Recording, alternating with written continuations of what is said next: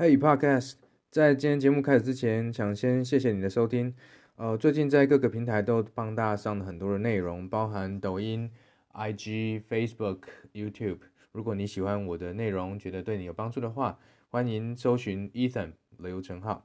那今天的内容呢，我们是从行政院新创基地演讲抓出一段来告诉大家，用最简单的方式告诉你什么是推销、促销。行销跟品牌的差异，收益的方法有好几种，这里提供五种让你参考。第一种，比如说销售资产，销售资产，例如说你卖一双鞋子是一双，哎，一双卖你二九九九，这样叫销售资产。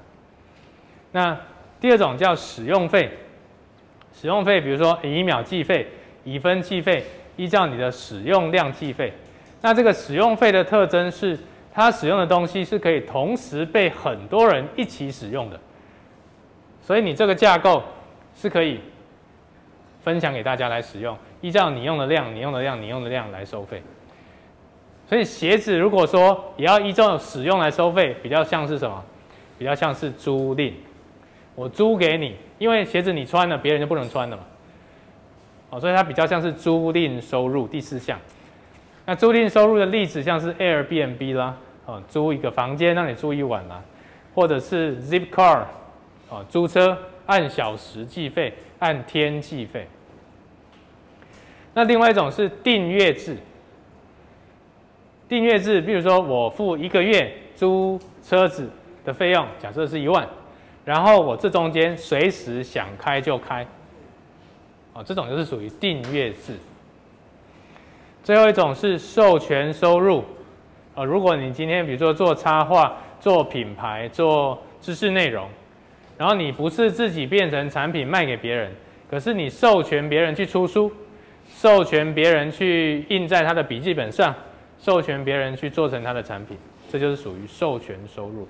所以收益流不不只是我卖一个产品一次性的而已，我也可以是持续性的收入。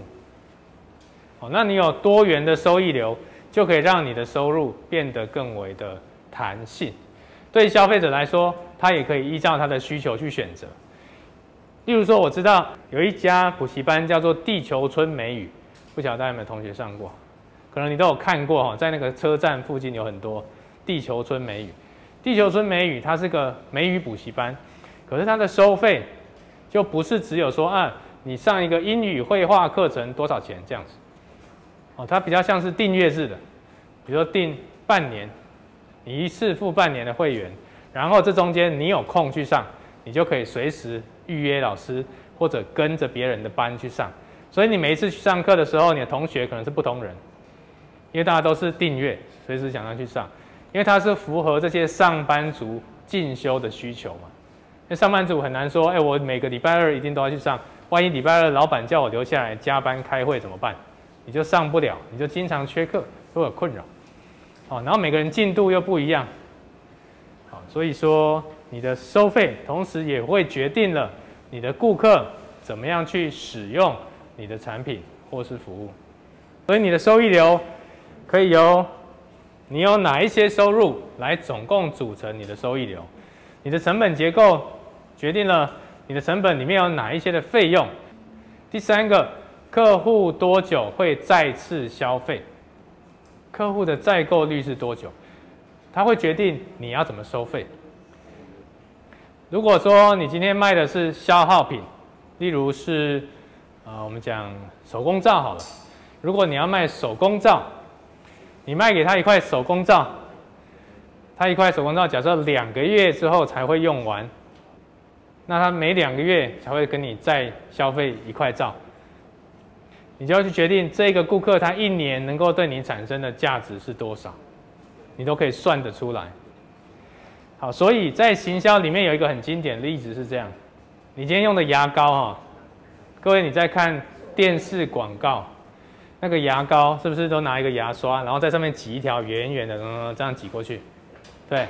可是像我们小时候看到都会觉得，哎，那我要挤一样的，挤这么多，挤上去，你会发觉一刷下去怎么样？超级辣，然后刷了以后掉一半在那个洗手台里面，对不对？可是为什么广告要叫你挤这么多？因为你用的越快，你的回购频率才会越高。牙膏的口径本来不是各位现在看到的那么大，牙膏的口径本来只有现在口径的三分之一而已。但是牙膏厂商为了提高牙膏的销量，把它改成原来的三倍大，所以让你的用量可以增快三倍，所以你买的会越多，在一年里面。啊，所以你可以去思考你如何去调整你跟客户的沟通内容，让他的消费频率可以提高。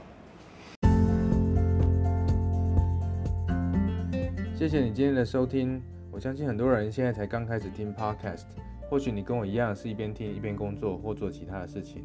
如果你觉得我的内容对你来说有价值，不要忘了订阅并分享给你的朋友。那如果你还想听什么样的内容，也欢迎你留言告诉我。祝你有个美好的一天，拜拜。